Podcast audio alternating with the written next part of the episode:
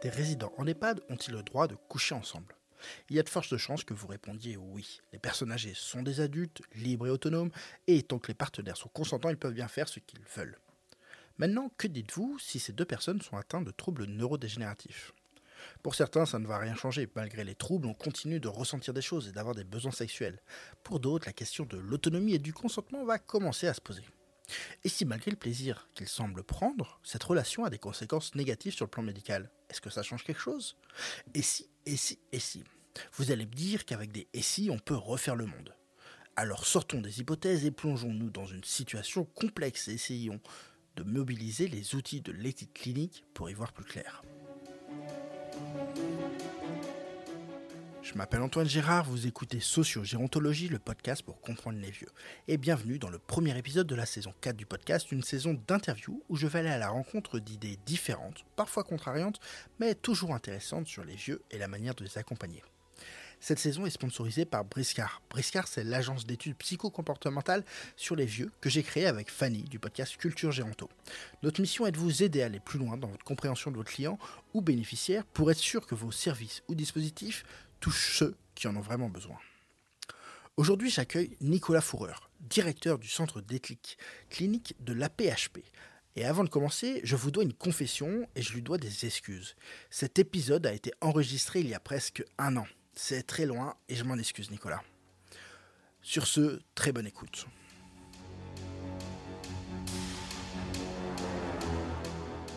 Salut Nicolas, merci de nous accueillir au centre d'éthique clinique. Salut. Est-ce que tu peux euh, te présenter euh, rapidement et puis euh, avec toi on va étudier un cas particulier d'éthique clinique dans lequel tu es intervenu qui nous permettra de, bah, d'étudier comment tu réfléchis face à une question éthique quand on appelle le centre d'éthique clinique. Donc moi je suis Nicolas Foy, je suis médecin, à la base dermato-vénérologue, mais j'ai fait mon clinica en gériatrie dans un service sur les plaies et cicatrisations pour personnes âgées. Je le précise parce que tu es un peu du domaine. Et, donc, euh, j'ai croisé Véronique Fournier euh, à l'époque dans ce service, euh, lorsqu'elle venait de monter le centre d'éthique clinique dans, dans, le prolongement de la loi sur les droits des patients, dont on va fêter bientôt les 20 ans. Et parce qu'elle faisait un, travail sur les déterminants éthiques des poses de gastrostomie, ces tuyaux d'alimentation qu'on met directement dans l'estomac des personnes, euh, chez les personnes âgées démentes. C'était une époque où on commençait à se dire que ça ne servait pas forcément euh, à grand-chose d'un point de vue de la qualité de vie ou de la quantité de vie chez les personnes chez qui on le faisait. Et euh, du coup, se poser des questions éthiques vis-à-vis de ça. Et j'ai rejoint Véronique au centre d'éthique clinique, et puis je suis jamais reparti. et on a pas mal travaillé avec Véronique sur beaucoup de questions de gériatrie, pour essayer de savoir comment la médecine se comportait vis-à-vis des vieux, puisqu'on utilise cette expression euh, chez nous maintenant. On utilise le mot vieux. on l'est décomplexé. voilà, que tu, que tu, apprécies aussi. Et, euh, et, et, l'idée, c'était de, de ouais, on a beaucoup travaillé sur ces rapports entre euh, médecine, autonomie et vieillesse. Alors après, la, spécificité peut-être de l'éthique clinique. Ouais, contrairement à l'éthique plus générale. Voilà, parce qu'en en fait, globalement, euh, l'éthique, on imagine, enfin, on pense, et à juste titre, que c'est quelque chose euh, plutôt qu'on fait euh, au calme, à distance du terrain, de manière un peu intellectuelle, c'est-à-dire qu'on répond éventuellement à des grands principes, ou à des grandes questions éthiques ou philosophiques. Alors certes, l'éthique, c'est ça, particulièrement en Europe, mais c'est aussi ce qu'on appelle l'éthique clinique, et qui est en fait une sorte qui est de l'aide à la décision médicale. Et les spécificités et l'originalité, c'est que, un, on s'intéresse à des cas particuliers, c'est-à-dire que justement, même si dans un cas particulier se posent des questions éthiques majeures, générales, on ne va pas forcément y répondre dans ce cas-là, parce qu'il n'y a pas jamais de réponse ou de bonne réponse. Simplement, on va le décliner autour du cas. Pourquoi dans ce cas-là, il faudrait pencher d'un côté ou de l'autre? La deuxième chose, c'est de le faire après avoir rencontré les protagonistes, et on rencontre systématiquement le patient. Euh, même si on nous dit qu'il ne, ne, parle pas, qu'il ne va pas pouvoir échanger, etc., on va le voir, un, parce que parfois on a des bonnes surprises, il nous raconte des choses qu'il n'a pas racontées à d'autres, mais ça c'est rare, mais surtout on essaye de voir de qui on parle, et de qui on a sous les yeux, et, pour qui va être prise cette décision médicale. Euh, évidemment, quand le patient ne peut pas parler, on, voit ses proches euh, s'ils sont d'accord, et d'ailleurs on ne peut intervenir que si tout le monde est d'accord pour nous voir. Et la troisième chose, les protagonistes, on voit évidemment les équipes et les différents professionnels, c'est-à-dire les, médecins, mais aussi les soignants. C'est extrêmement important de savoir justement comment chacun interagit avec le patient concerné et à, son niveau. Et voilà. Donc on apprend beaucoup de choses en rencontrant les différentes disciplines euh, professionnelles de, soins quand on rencontre les gens. Tu n'as pas précisé quand est-ce que tu interviens, euh, dans quelles conditions et en fait, grosso modo, qui est-ce qui t'appelle? Alors, je vais finir juste le troisième fondamental. Euh, euh, donc, c'était le cas particulier, la rencontre des protagonistes. Et puis, chez nous, on travaille beaucoup euh, avec des non-soignants.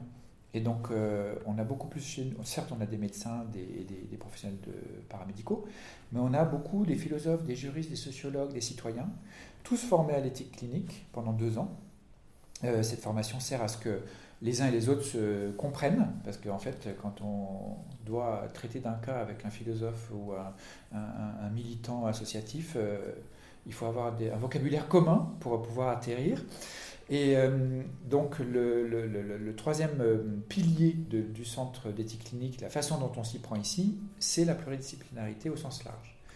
Alors l'autre originalité du centre d'éthique clinique, c'est que Véronique Fournier, qui l'a monté donc dans le prolongement de cette loi des droits des patients, a justement dès le début fait en sorte que les patients ou les proches puissent appeler directement le centre. ça c'est extrêmement important chez nous. Il y a beaucoup de centres d'éthique clinique qui travaillent à peu près dans la, dans la, même logique, dans le cas particulier en tout cas, qui ne sont pas ouverts aux patients ou aux proches. Donc nous, c'est très important pour nous que justement on soit ouvert aux patients et aux proches, euh, parce que en fait les questions ne sont pas les mêmes.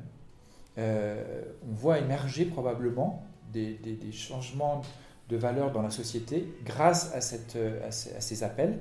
Euh, alors, dans la gériatrie, ce n'est pas un, exemple très réjouissant, mais par exemple, on a de plus en plus de personnes, euh, d'enfants ou, d'époux ou d'épouses qui appellent pour une personne institutionnalisée en EHPAD, atteinte d'une maladie neurodégénérative, qui a profité de quelques mois des premiers mois de son institutionnalisation et puis qui se dégrade petit à petit, et pour qui euh, les choses sont longues, potentiellement douloureuses, ou en tout cas les gens ne sont pas d'accord là-dessus, et où les conditions de fin de vie euh, interrogent.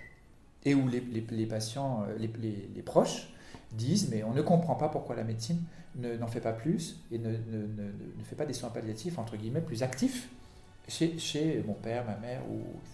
Donc ça, par exemple, c'est une demande qui est probablement a, du mal à émerger ailleurs, parce que c'est extrêmement compliqué comme situation. Et je ne pense pas que la médecine aujourd'hui soit très euh, euh, calée et programmée pour y répondre en fait si facilement.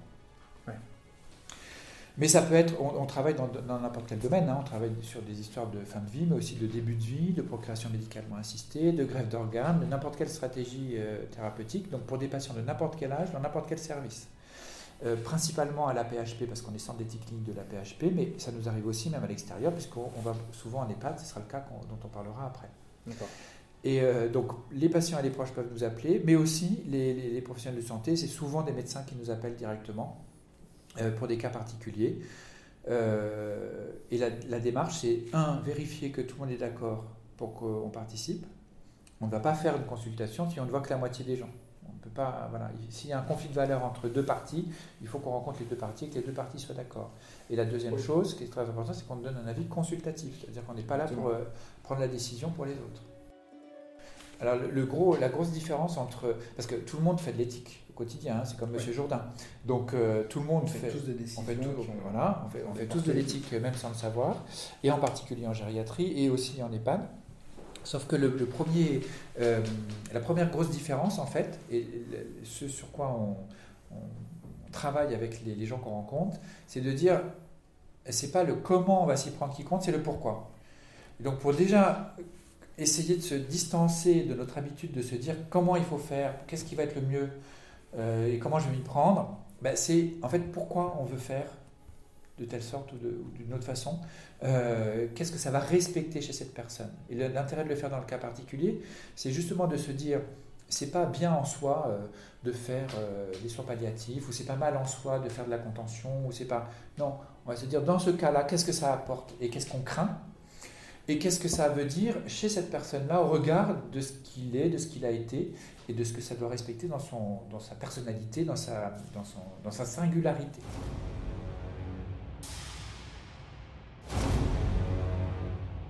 Cas-là, il s'agissait d'un EHPAD, c'est le, médecin coordonnateur qui nous a appelés, euh, parce que hum, déjà l'équipe, les, les, gens n'étaient pas d'accord entre eux sur les décisions à prendre pour les deux personnes dont je vais parler. Euh, et la problématique principale était les, rapports euh, intimes entre un homme et une femme, présentant évidemment tous les deux des troubles cognitifs, mais je, vais dire après dans quel état ils étaient, mais la problématique principale était les relations intimes entre eux. Euh, et l'équipe elle-même n'était pas d'accord sur euh, faut-il les laisser faire, à quel point, à quel moment, etc. Et puis se rajoutait aussi la problématique de qu'est-ce qu'on dit à l'épouse du monsieur qui, euh, a priori, n'est pas au courant et, et voilà, est-ce qu'il faut l'en informer et comment on fait et est-ce que c'est bien ou pas bien Est-ce qu'on le lui doit ou pas et finalement on le fait pour qui et puis inversement, des enfants de l'autre côté de la dame qui étaient au courant et qui euh, étaient euh, très remontés contre l'EHPAD en, ne comprenant pas pourquoi les professionnels laissaient faire euh, de tels actes. Donc les actes en soi, je ne vais pas rentrer dans les détails, mais les situations dans ces cas-là en EHPAD sont toujours un peu sensiblement pareilles. C'est extrêmement difficile de savoir ce qui se passe en réalité entre les deux individus. mais clairement, il y a deux choses qui posent problème sur les relations intimes. Il y a un, le, fait que ce soit entre un homme et une femme et que certains professionnels disent que euh, bah, la femme craint plus que l'homme, ne serait-ce que parce qu'elle est plus euh, chétive, qu'elle est plus faible et que du coup euh, il y a plus de risques de se faire mal, etc. Tout bêtement. voire même cette arrière-pensée que si le consentement n'est pas tout à fait évident puisqu'il y a des troubles cognitifs, bah, c'est encore plus choquant chez une femme que beaucoup de professionnels qui revendiquent l'idée que les gens sont libres, que bien qu'on ait des troubles cognitifs, on peut avoir des envies et que voilà, il faut les respecter. Et euh, que en plus, euh, en institution, quand, une fois qu'on est institutionnalisé, comme on sait que les choses ne durent pas forcément très longtemps puisqu'on est à la fin de sa vie, euh, il faut plutôt en profiter. C'est vrai qu'il y a des marques d'affection. Et oui, l'autre point aussi qui est, qui est très hum, qui challenge beaucoup les équipes en EHPAD, c'est qu'on est en collectivité et que du coup, ces marques d'affection, euh, justement, elles se font beaucoup en public, dans des animations, lorsque tout le monde est là, et que du coup, ça fait jaser, ou que les gens, les autres réagissent, le voient, euh, en disent des choses, etc. Et donc, euh, même quand on peut se dire que bah, ces deux-là, ils ont l'air de, de, de s'être retrouvés et qu'ils y prennent un certain plaisir, finalement, ça engage plein d'autres problèmes aussi pour la collectivité ou pour les proches, question sur laquelle on reviendra après. Donc c'est des situations qui mettent toujours mal à l'aise. Et puis avec tout de suite, quand même beaucoup de... Les gens projettent énormément. Hein. Mm. C'est-à-dire que, euh, notamment quand il y a un conflit de valeurs, c'est-à-dire quand à un moment donné il y a eu un désaccord et qu'on a pris parti, on s'est dit, bah, moi je pense qu'il faut les laisser faire, bah, forcément ça veut dire qu'ils se sont trouvés, ils sont tombés amoureux, c'est la belle histoire d'amour quelque part. Alors que euh, si vous écoutez ceux qui sont euh, plutôt contre, c'est pas du tout une belle histoire d'amour. C'est des, des, personnes qui, certes, peut-être montrent un certain plaisir à se fréquenter euh, et à, échanger certains, certains rapports euh, intimes, mais euh, que, que ce n'est pas réfléchi au point de pouvoir parler d'une relation amoureuse et, ni même d'une relation. Parce qu'il y a des troubles cognitifs. Parce qu'il y a des troubles cognitifs. Et que voilà, donc la, la, les enfants, par exemple, de cette dame disaient très bien on doute beaucoup que puisse, euh, ça puisse être vraiment sa volonté parce que notre mère était euh, extrêmement euh, catholique, très pratiquante, qu'elle a toujours été fidèle à notre père et que c'était quelque chose de.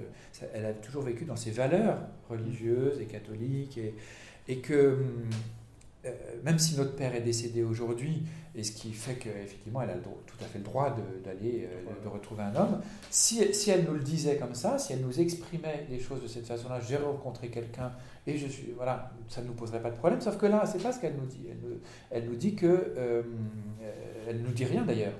elle fait et sans, sans bien qu'on comprenne pourquoi.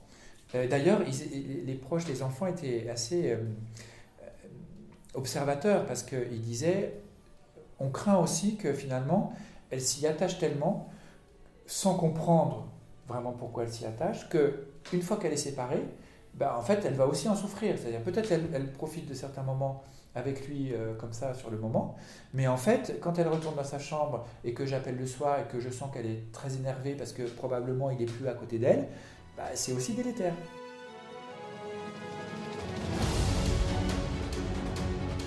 Donc quand je fais ça, je m'assure que tout le monde est d'accord euh, pour travailler. Le jeu de la consultation. Le jeu, en sachant que là, du coup, je ne vais pas appeler euh, l'épouse, euh, puisque la- une des questions, c'est de savoir qu'est-ce qu'on lui dit actuellement. lui dire ou pas. Voilà. Alors il y a d'autres situations. Ce qu'on a écrit dans le bouquin avec Véronique, c'est un mixte un peu de situations. hein. Il y a des situations où au contraire, justement, l'épouse savait globalement qu'il se passait quelque chose et où on, a- on avait aussi appelé l'épouse parce qu'on se disait qu'il fallait au contraire la mettre au centre de la, de la, de la situation. Parce que finalement, c'était le questionnement était totalement tourné autour d'elle, non pas autour du, du bien, du meilleur intérêt du patient, mais au contraire du meilleur intérêt de l'épouse. Oui, parce que l'épouse joue quand même un rôle dans la prise en charge euh, du patient. Ça peut être une véritable aide, un véritable soutien pour toute l'équipe, pour que ce patient-là, en l'occurrence, euh, monsieur qui, qui a une relation affective avec, euh, avec cette autre résidente, euh, bah, soit mieux accompagné. En tout cas, la façon dont on s'y prend, c'est que on appelle euh, les, pro- les pro- pro- protagonistes pour savoir s'ils sont prêts à discuter avec nous. Et généralement, euh, en fait, les gens sont partants parce qu'ils ils se disent oui, il y a clairement un conflit de valeurs. Et euh, quelqu'un d'extérieur, un tiers neutre, neutre dans le sens qu'on a, on n'a pas, on a peut-être des a priori euh, On n'a de pas toute de façon, mais on n'a pas de parti pris parce qu'on a- on n'a pas d'enjeu en fait dans la décision qui va être prise. Et donc, les gens sont plutôt partants. Deuxièmement, quand, euh, même s'ils sont un peu récalcitrants parfois, euh, quand, ils, euh, quand on les voit en entretien, ils sont très contents en fait, parce qu'ils ont pris le temps, ils sont beaucoup plus au clair par rapport à leur position, euh, ils, ont pu éventuellement rajouter des éléments qui leur permettent de- d'encore mieux comprendre et de mieux défendre leur position à eux. Euh, et puis c'est toujours des, histoires euh, un peu compliquées qui renvoient au passé des personnes et à leur histoire, donc c'est toujours extrêmement fort. Euh, donc on appelle tout le monde et puis on va voir sur place euh, les uns et les autres. Ça nous arrive aussi de rencontrer des gens euh, au centre d'éthique clinique, par exemple des proches dans cette, dans cette situation-là. Ça peut être intéressant de les voir au centre d'éthique clinique parce qu'ils voient, voilà, ils voient bien qu'on n'est pas la même équipe, on ne travaille pas spécialement plus pour euh, l'EHPAD que pour eux. Et ça, leur, ça leur offre un, un- un moment et un espace différent qui, qui- qui peut aussi apporter quelque chose de différent. On s'y prend toujours au moins à deux, donc on est un médecin, un non-médecin. Euh, on est au centre d'éthique clinique, quelques-uns à travailler, il y a une philosophe, même deux philosophes, euh, un juriste, une psychologue, euh, mais il y a aussi beaucoup de gens dans le groupe d'éthique clinique qui sont bénévoles, formés, qui peuvent nous aider parfois sur des consultations. On récupère tous les, avis en fait des uns des autres, donc on essaie d'être le plus précis possible sur la situation médicale, le- le- le- les situations de vie, sans ouvrir les dossiers. On, ne- on ne- on ne, on ne vérifie rien. On n'est pas là pour, euh, pour, pour faire une évaluation euh, médicale ou je ne sais quoi euh, de la situation. C'est pas un nouvel avis médical. Pas du tout un avis médical. Et puis on ne regarde pas les dossiers. Souvent, on nous propose de regarder les dossiers. Non, on veut surtout pas. Nous, ce qui nous intéresse, c'est qu'est-ce que vous faites de tout ça, justement, de, de vos, de- de vos connaissances et de ce que vous connaissez de la situation. Et donc, le, une fois qu'on a réuni tout ça, on, présente lors d'un staff pluridisciplinaire. On a un groupe donc, de ce bénévole, donc il n'y a, pas forcément toujours les mêmes tous les jeudis soirs pour discuter d'un cas, mais euh, dans ce pool viennent quelques médecins, quelques so- soignants, quelques philosophes, quelques juristes, quelques psychologues, quelques citoyens, euh, journalistes, représentants associatifs, et on fait une discussion. Et l'objet de cette discussion, elle est déjà préparée par ce binôme. C'est-à-dire que le binôme, il ne va pas lister toutes les questions éthiques que posent les relations intimes euh, en EHPAD. Il va dire, pour ces deux-là, voilà les problèmes. Voilà pourquoi ça pose problème à la famille, voilà pourquoi ça pose problème à l'équipe. Et qu'est-ce qu'on en fait, qu'est-ce qu'on en dit? Et on va essayer de tirer les fils éthiques pour essayer de faire avancer le schmilblick, une fois de plus, sur le pourquoi on devrait laisser faire ou pourquoi on devrait limiter. Et est-ce que, euh, on va y revenir plus tard, je, je suis sûr, mais euh, sur le cas particulier, mais est-ce que la, la consultation, le résultat de la consultation, c'est un avis plutôt tranché, Alors, qui, qui penche plutôt d'un côté ou de l'autre, ou euh, Alors, c'est rare en staff que tout le monde soit d'accord. Ça arrive. hein. Et d'ailleurs, dans ces cas-là, on, on est un peu embêté et on essaie de. Même pendant le staff, parfois, quelqu'un va dire Bon, tout le monde est d'accord, donc là, il y a un truc qui ne va pas, etc. Mais, euh, donc, global, déjà, premièrement, en staff, les gens n'ont pas, souvent n'ont pas toujours le même avis. Même s'ils ont le même avis sur la décision à prendre, ils n'ont pas les mêmes, défendent, pas les mêmes raisons éthiques pour le faire. Donc, ça, c'est intéressant aussi pour les équipes. Et euh, nous, le produit du staff, en fait, c'est euh, une discussion. Alors, soit on a invité des professionnels au staff qui entendent ça et puis qui en font ensuite ce qu'ils en veulent dans l'équipe. Et nous, on fait un retour aussi aux, patients et aux proches ou aux proches quand, euh, quand on les a vus. Donc on doit ce retour à tout le monde. On, se débrouille pour le faire d'une manière ou d'une autre. Mais euh, on ne va pas effectivement avoir la solution à la fin du staff. Et donc l'idée, c'est que c'est un avis consultatif où on dit, bah, euh, vous vous êtes tous concentrés sur le meilleur intérêt de la personne, mais en fait, si on regarde un peu le passé de ces, personnes-là et ce qu'il en est de leur volonté aujourd'hui et qu'est-ce qu'on doit respecter de leur autonomie, bah, ça, colore un peu les choses différemment. Et euh, finalement, euh, vous, l'équipe, vous avez mis en avant cette, cette histoire d'amour entre deux, contrairement à, des enfants qui disent que c'était l'inverse de ce que cette femme avait toujours défendu dans ses valeurs religieuses. Bah, il y a peut-être un juste milieu. Vous ne pouvez pas totalement effacer effectivement son passé, même si aujourd'hui elle n'en est plus consciente, et vous ne pouvez pas non plus faire croire une histoire d'amour alors que vous avez en face des gens qui vous disent que ce n'est pas le cas et que tout le monde n'est pas d'accord là-dessus. Et donc, finalement, une fois que, après, on refait de la discussion pour justement se dire, bon, bah, ok, on sort de nos arguments initiaux sur lesquels on était euh, a priori sûr, et puis on se dit, qu'est-ce qu'on fait des nouveaux, éléments et comment on les, on les met dans nos fameuses boîtes des principes éthiques dont je parler après.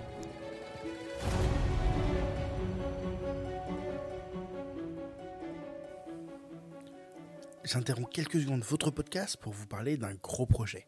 Mi-avril, j'organise la conférence AGIX, des idées neuves sur les vieux. Inspiré des célèbres conférences TEDx, huit intervenants viendront présenter leurs résultats de leurs recherches sur les vieux et la vieillesse à un public d'une centaine de professionnels. L'objectif bousculer nos croyances et développer nos connaissances. Et bien sûr, on vous réserve quelques belles surprises. Informations et résa sur briscard.fr slash agix. On y retourne. La particularité de cette histoire, c'était que euh, pour elle, les questions étaient assez, entre guillemets, classiques, parce qu'effectivement, risque pour elle physique, euh, risque euh, du fait que de ces troubles cognitifs, en fait qu'elle ne soit pas consciente de ce qu'elle fait, voire même, il, est dit hein, par certains parfois que justement chez des femmes qui sont atteintes de pathologies neurodégénératives, le fait de se rendre compte à un moment donné qu'on n'est pas en train d'avoir des relations intimes avec son mari, ce qu'elle ce qu'elle pouvait croire est peut-être traumatisant, etc. Bon, on n'en sait rien, mais bon, elle, c'était plutôt ce, questionnement-là. Alors que lui, la particularité, c'était qu'il avait, du fait de sa pathologie neurodégénérative, des débuts de troubles de la déglutition. Or, on sait bien que c'est ce qui fait le pronostic de ces, maladies et que euh, une infection, puis deux, puis trois, et puis euh, les choses dégénèrent de plus en plus. Et il avait une alimentation mixée forcément, ou je ne sais plus exactement laquelle euh, mixer, euh, quel type. Hein.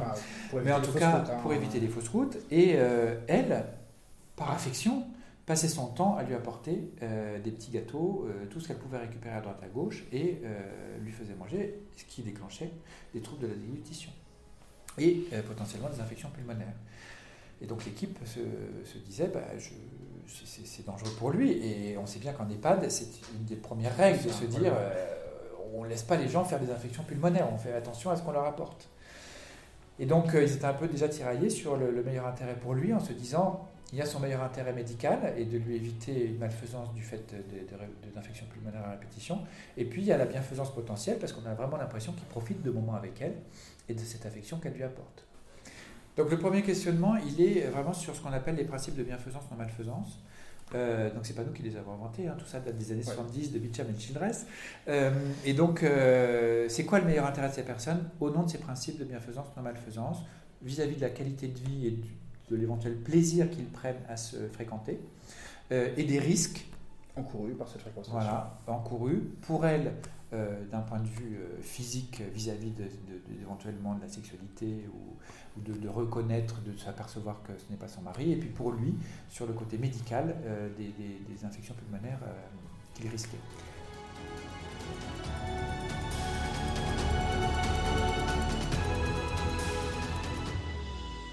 On voyait que les enfants étaient présents, parce que la fille disait, mais moi, depuis quelque temps, je l'ai au téléphone le soir, je l'appelle tous les soirs, et je vois bien qu'elle va plus bien. En fait, dès qu'elle est séparée de lui, elle est, elle est devenue addicte, en fait.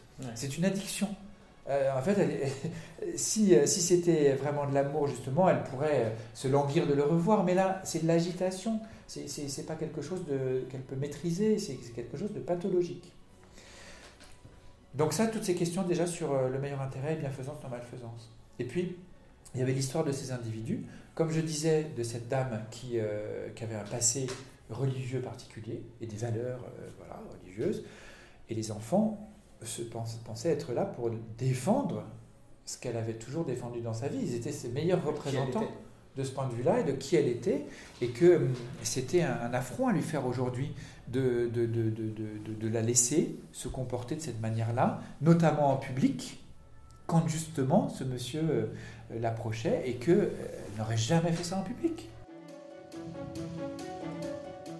vraiment cette idée que les gens se sont fait, euh, souvent une position de principe sur l'idée que eh bien, c'est pas parce qu'on a une maladie neurodégénérative qu'on ne sait plus dire ce qu'on veut ou faire comprendre ce que l'on veut. Et donc, ce qui compte, c'est la personne de maintenant. Et c'est cette volonté-là qu'il faut mettre en avant. Alors que d'autres disent, bah, non, c'est pas si simple. Justement, c'est quand même des gens qui sont, entre guillemets, malades. Et donc, il faut aussi réfléchir à partir de ce qu'ils étaient avant et de la personne d'avant. Donc les gens ne sont jamais d'accord. C'est des grosses, euh, discussions euh, très houleuses. Euh, et donc ça ne donne jamais la réponse. En revanche, ça peut colorer quand même l'histoire. Et dans ce cas-là, c'était vraiment... Euh, les enfants étaient quand même un peu jugés par ce qu'ils voulaient laisser ces, deux individus faire. ils étaient jugés comme un peu des, gens qui défendaient des valeurs religieuses qui n'avaient rien à faire là. Alors que ça avait été la vie de cette dame. Et donc oui, il y avait un peu quelque chose à faire là. Euh, et notamment sur cette idée de, euh, oui, peut-être qu'ils peuvent le faire dans un certain contexte, dans leur euh, intimité à eux, dans une chambre. D'ailleurs, il faut peut-être les y aider à le faire à certains moments, dans certaines conditions, mais pas quand tout le monde est en train de regarder la télé dans le salon tous ensemble. Et qui se cache derrière les plantes pour que le monsieur l'amène pour, pour avoir des gestes un peu déplacés. Et donc, quand je dis ça, il y a beaucoup de gens, j'imagine, qui, qui, écoutent là et qui, qui vont être choqués parce que euh, beaucoup de gens ont aussi le parti pris de dire, mais enfin, les gens sont libres, laissez-les faire ce qu'ils veulent, etc. Et euh, c'est aussi quelque chose qu'il faut entendre. L'équipe, beaucoup des gens de l'équipe défendaient ça. Donc on a bienfaisance, non-malfaisance, on a le respect de l'autonomie. Il se trouve que ce monsieur était totalement euh, à l'inverse, avait un passé de, d'ancien syndicaliste et au contraire probablement très sociable et très euh, à, partager. Euh, et donc, euh, ça lui ressemblait bien potentiellement de, rencontrer une nouvelle personne, sauf que il est marié.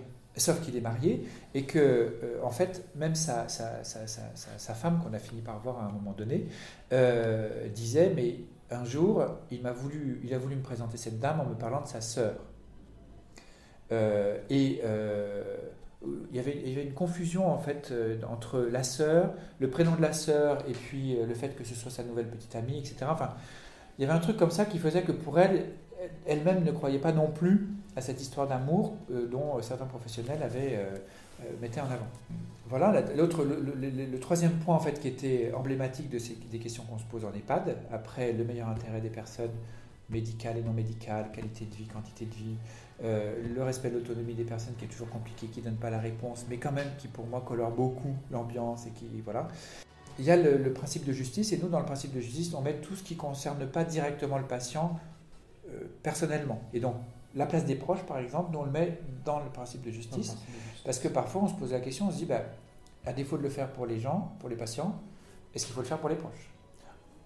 C'est qui le patient quelque part? Est-ce qu'on on, réfléchit aux choses vraiment uniquement vis-à-vis du patient ou est-ce qu'on le fait aussi euh, pour les proches? Et donc il faut toujours se poser la question parce que en EHPAD, je pense qu'il y a toujours euh, un peu des deux. Mais l'idée, c'est pas que ce soit potentiellement mal de faire dans un sens ou dans un autre, mais de se dire comment je le pèse dans ce cas particulier. Et là, inversement, euh, ces, enfants étaient vraiment plutôt l'EHPAD essayait plutôt de les éjecter quelque part de l'histoire pour laisser libres ces, deux personnes, euh, alors que euh, d'habitude en EHPAD, les proches ont énormément de pouvoir.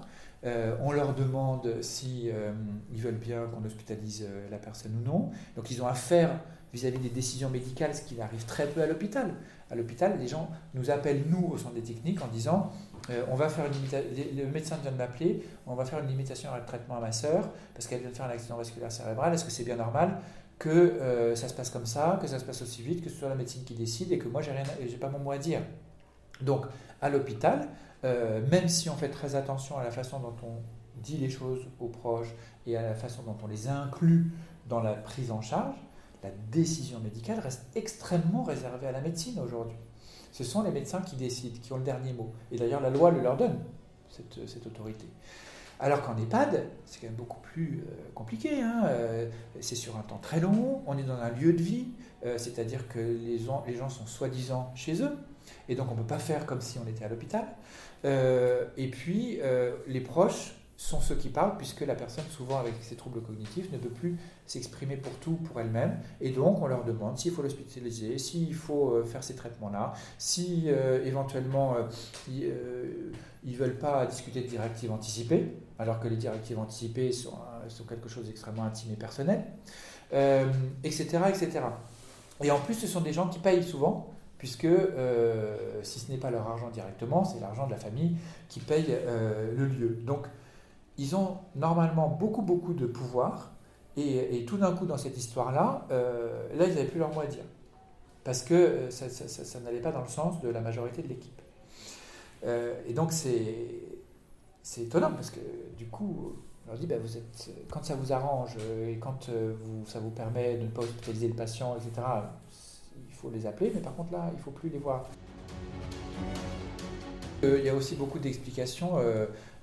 Dans ces conflits-là, il y a des conflits, au-delà des conflits de valeurs, il y a des conflits de personnes, les gens se, se, se, maltraitent un peu.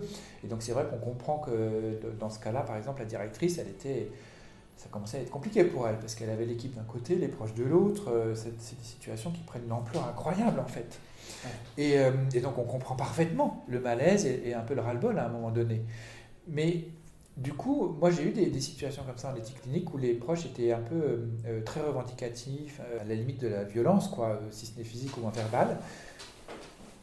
Mais je pense qu'on peut leur dire, écoutez, vous ne parlez pas comme ça, ça, ça, ne passera pas, mais pour autant, votre, vous avez un mot à dire dans le contexte pour telle raison, telle raison. Et donc les gens, après, l'intérêt de quelqu'un d'extérieur comme, nous, qui n'avons pas d'enjeu, c'est un peu de remettre de l'ordre dans tout ça. Des fois, les conflits de personnes ont pris tellement de place qu'on dit, bon, bah ok, vous ne vous supportez pas, mais enfin, c'est pas le sujet, quoi. Euh, ça, c'est extrêmement important. Véronique Fournier, elle a monté le centre d'éthique clinique vraiment dans cette idée que la voix des patients, c'était pas le, on ne donne pas nécessairement toujours raison aux patients ou aux proches. On n'est pas les avocats des patients ou des proches, mais de remettre à même niveau euh, d'importance leur voix par rapport à la voix des équipes. Euh, c'est ce qui permet ce travail éthique. en tout cas, c'est la façon dont on fait. Et puis, au fond, euh, voilà, même si on part du principe que tout le monde est légitime de son point de vue, bah, celui qui joue sa peau, entre guillemets, c'est quand même le patient ou ses représentants qui, qui qui comptent pour lui. Et donc, quelque part, pour nous, c'est extrêmement important d'un point de vue éthique.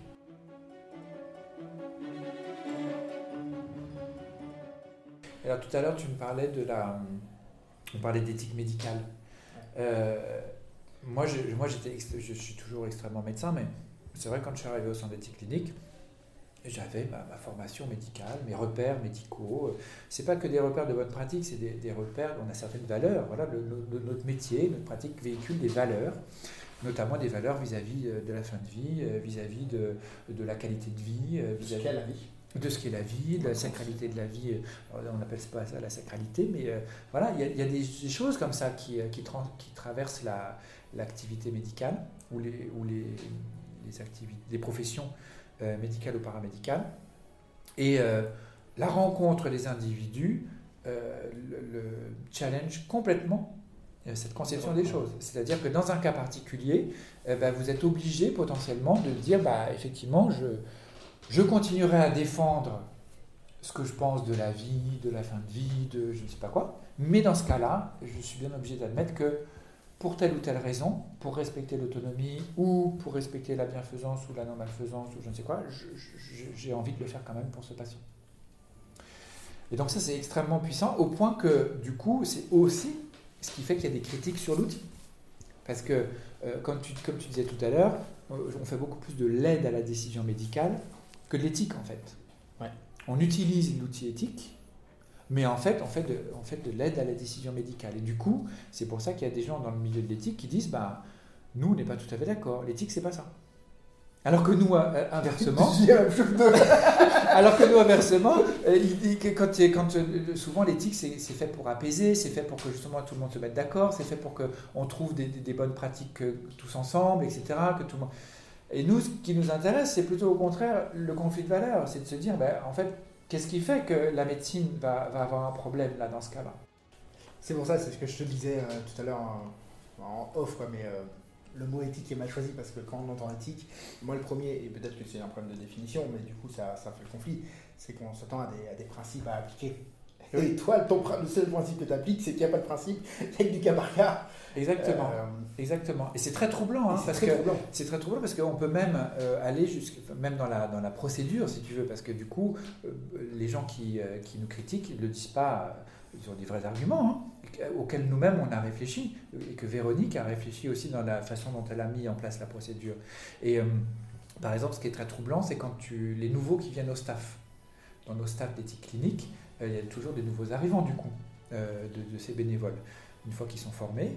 Et moi-même, j'ai mis des années à me, à me dire, mais attends, ce soir, donc ok, on vient de discuter de la, de la- situation dans telle circonstance, euh, voilà ce qui a été dit au staff, mais en fait, ce serait un autre soir, à un autre moment dans l'année, avec d'autres personnes au staff, le produit aurait été différent.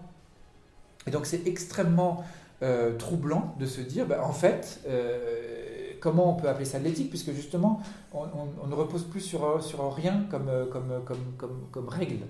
Et en fait, c'est tout l'intérêt de l'éthique clinique, c'est de dire, mais attendez, il n'y a, pas de drame.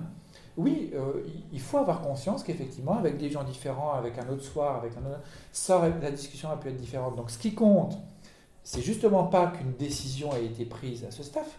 Ce qui compte, c'est que les gens aient augmenté la, capacité des professionnels et des, protagonistes à prendre la décision. Ils auront plus d'arguments, ils auront plus de, ils y auront plus réfléchi. Le risque, c'est qu'on n'arrive à rien.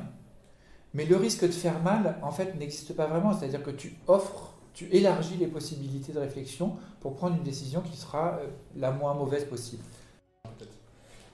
Et c'est vrai que cette, euh, cette frustration que, que j'ai par exemple dans le livre, à la fin, tu donnes pas euh, la résolution, ton avis, etc. Au début, je mets du temps à la. Je dirais, je suis obligé de pas relire tout, mais de reprendre mes notes et de me dire, ok, euh, il n'y a pas une résolution finale, Mm. parce qu'il n'y a pas une. euh, Il n'y a pas une happy end euh, façon, euh, façon film d'Hollywood. Euh, mais c'est pas le but. Parce Ah, que c'est pas du tout le but. c'est que moi je puisse regarder différemment Ah oui. la situation. Ouais. Euh, et c'est ce que j'apprends à la fin de, à la fin de les- à la fin du, de- du cas en fait. Je me dis ok, euh, mes principes que j'applique parce que c'est quand même rassurant, tu vois. On, on dit, euh, on est quand même beaucoup à suivre les principes éthiques de s'y attacher. Euh, on sait que ça marche pas dans 100% des cas. Mm. On dit que bah, au moins euh, Ouais. 95% du temps, je fais bien, tu vois. Ouais.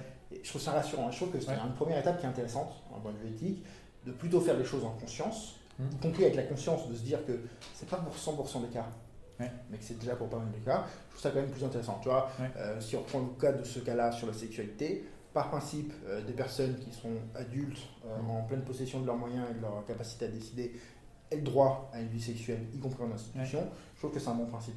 Évidemment, il y a tout un tas de critères. Là, en l'occurrence, il ne s'applique pas. on va commencer par le principe d'autonomie. Mais c'est pas le seul. Il y a, il y a le principe de, de non-malfaisance, etc. Euh, et je trouve que c'est rassurant. Et au début, j'ai eu du mal avec cette frustration de me dire je veux, je veux savoir ce qui a été Et- décidé. Et alors, tu sais, quand je suis obligé de relire le truc pour me dire non, euh, en fait, j'ai appris beaucoup plus que sans avoir la réponse euh, finale. Quoi. Quand les gens viennent se former euh, en éthique clinique chez nous, sur des, des séminaires, euh, des, des séminaires de trois jours, on leur fait faire des, on les fait faire des cas cliniques en leur faisant prendre une position ou une autre. C'est-à-dire, quel que soit leur a priori, on leur dit bah, vous, vous êtes le groupe qui défend le oui, vous, vous êtes le groupe qui défend le non, etc. Et donc, déjà, c'est un exercice compliqué parce que ça va à l'inverse de ce qu'ils pensaient initialement, mais du coup, au bout de quelques temps, ils se disent bah oui, en fait, on peut, on peut défendre euh, l'inverse. Euh, mais. euh, mais euh, j'ai un problème de concentration. Il est tard.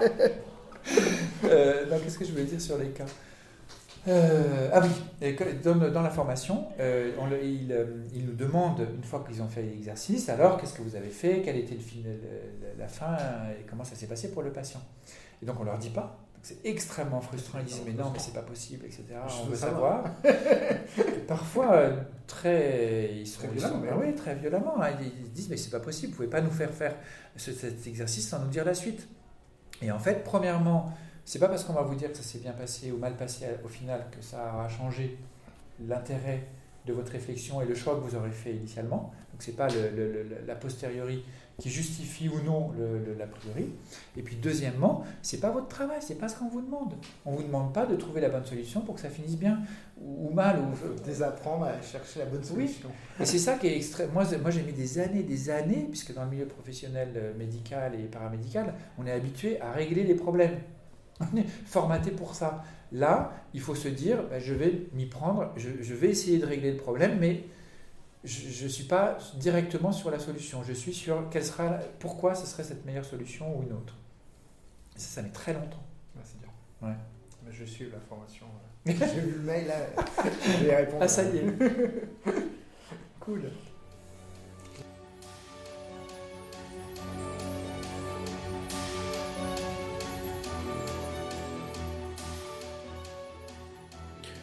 Nous voilà un an après l'enregistrement de cet épisode avec Nicolas. Et oui, j'ai tenu mon engagement. Je me suis inscrit à cette formation de consultant en aide clinique et j'adore. J'adore euh, vraiment tout ce qu'on fait dedans. Les situations sont vraiment euh, intéressantes dans le sens où elles viennent bousculer vos convictions les plus profondes. On a forcément des convictions quand on fait le métier que j'en ai, et puis je les ai défendues à plein d'endroits, mes, mes convictions. Et ben, il s'avère que dans certains cas, ces convictions, ces principes éthiques qu'on suit ne fonctionnent pas et que si on les applique bête et méchamment, on va droit dans le mur au détriment de la personne qu'on cherche à aider. Et donc, avoir ce travail de remise en question, c'est très bon pour l'ego, c'est très bon pour sa pratique de professionnel, et donc j'encourage tout le monde à se renseigner sur cette démarche d'éthique qui est assez différente de ce qu'on entend d'habitude par le mot éthique. Le meilleur moyen de le faire pour moi, c'est le livre que Nicolas a écrit avec Véronique Fournier, la fondatrice du Centre d'éthique clinique, qui, qui est un livre assez accessible et qui a l'intelligence d'être en deux parties, une partie plus théorique, et quand vous retournez le page, hein, quand vous retournez le livre, que vous le prenez à l'envers, vous avez la partie euh, étude de cas. Et donc vous avez deux manières de rentrer dans l'éthique clinique, une manière un peu plus théorique sur les principes de l'éthique clinique, de la méthode, etc., et une approche par les cas, par les études de cas. Euh, à vous de choisir laquelle vous correspond le plus. Sur ce, je vais clôturer ici le podcast. Je vous rappelle que l'événement Agix, c'est pour bientôt. Ça va être super sympa. Je serai hâte de vous rencontrer, discuter avec vous et d'entendre toutes ces super conférences qui vont être euh, hyper éclairantes. Le lien est en description pour plus de renseignements. Et c'est le premier épisode de la saison 4. Alors si vous voulez nous envoyer du courage pour nous aider à aller chercher toujours plus d'invités et nous consacrer toujours plus à cette activité, bah, c'est très simple, il suffit de liker ce podcast, de le partager à vos amis, à vos collègues, et puis euh, de mettre un commentaire si le cœur vous en dit. Et moi je vous dis à la semaine prochaine pour un super épisode intitulé 10 questions à une juriste. Bonne semaine.